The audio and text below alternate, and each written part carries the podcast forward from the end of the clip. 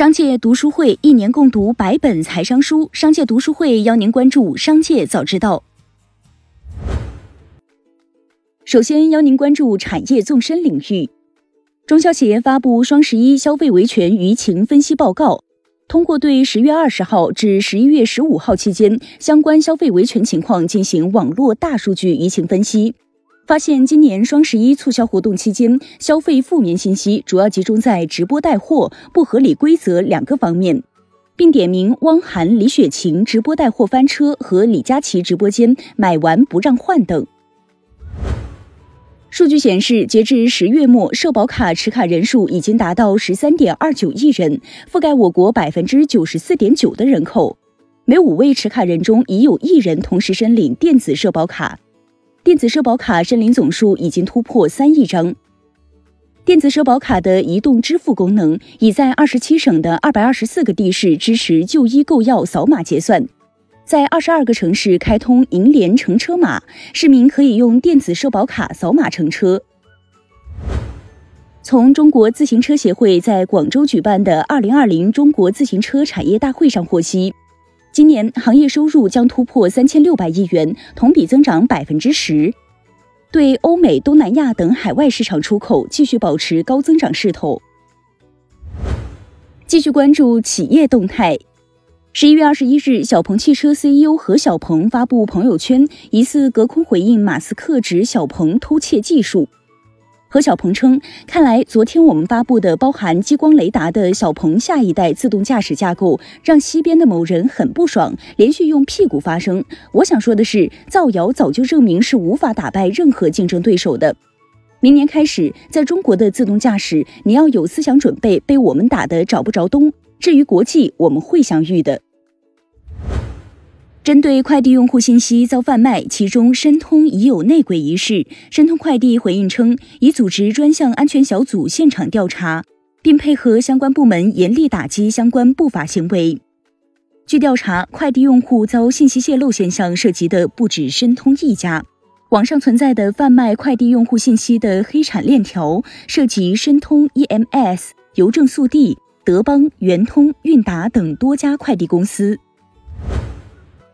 苹果首款基于 ARM 架构的 Mac 芯片 M1 已经推出，也一并推出了搭载 M1 芯片的 MacBook Air、十三英寸 MacBook Pro 和 Mac Mini。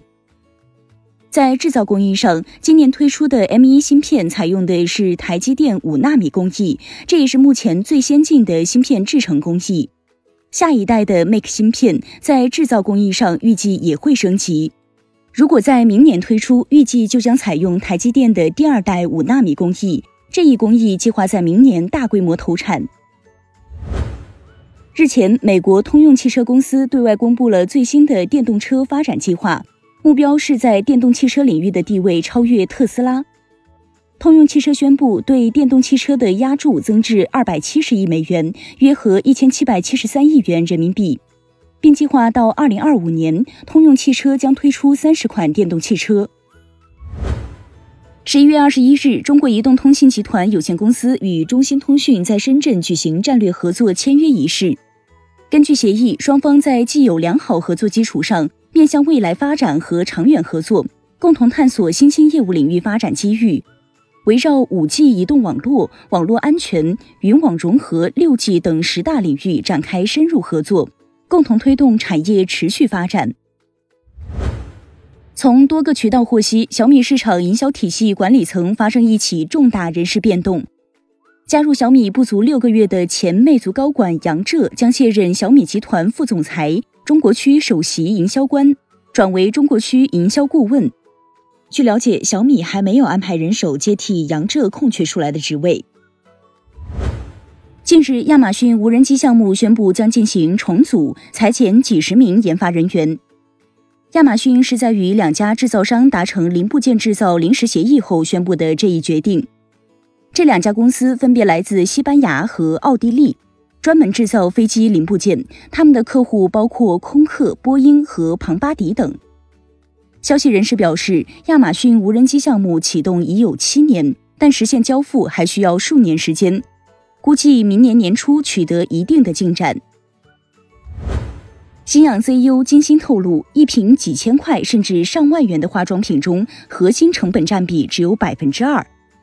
一千元化妆品有效的成分就值二十元，就连瓶子都比有效成分值钱。大量的钱花在了营销和物流费用，层层分销上。接下来将目光转移到社会聚焦板块。近年来，中小银行内控问题频出，严监管趋势未变。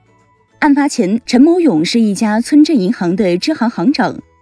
二零一六年至二零一八年间，陈某勇与该银行工作人员郭某亮利用其职务便利，伙同其生意伙伴王某德利用银行管理漏洞，以支付好处费等方式，通过多人借名贷款，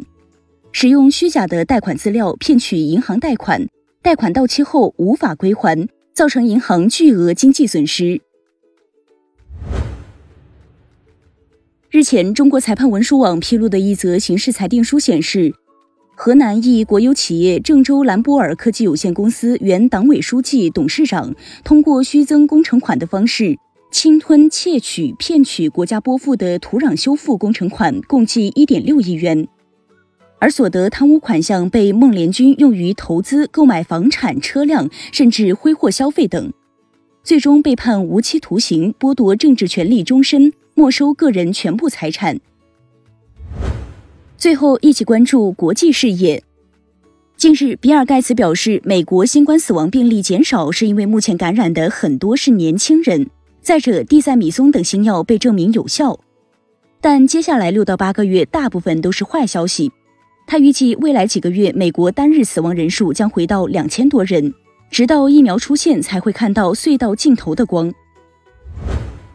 葡萄牙总统德索萨宣布，将国家紧急状态延长至十二月八日，以控制新冠疫情蔓延。德索萨说，尽管目前新冠病例数增速有所减缓，但死亡人数、重症人数和住院人数仍在不断增加，并有可能在本月底和下月初达到高峰。德索萨说，第三波疫情可能会在明年一二月份到来，且比前两波疫情更加严重。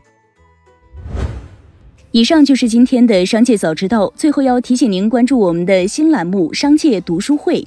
我们精选了百本商业好书，邀您共同阅读。如果您想养成一个长久的读书习惯，却总是难以坚持，那么不如加入商界读书会，和我们一起用听的方式见证自己的成长。